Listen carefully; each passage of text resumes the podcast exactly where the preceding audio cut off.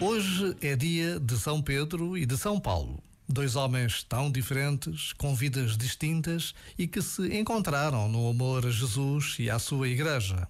Conhecer a história dos santos é tocar o mistério da presença de Deus na normalidade da vida, capaz de transformar histórias de vidas.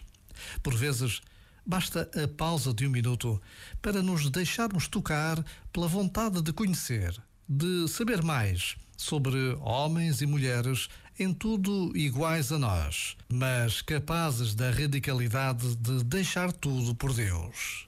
Já agora, vale a pena pensar nisto. Este momento está disponível em podcast no site e na app.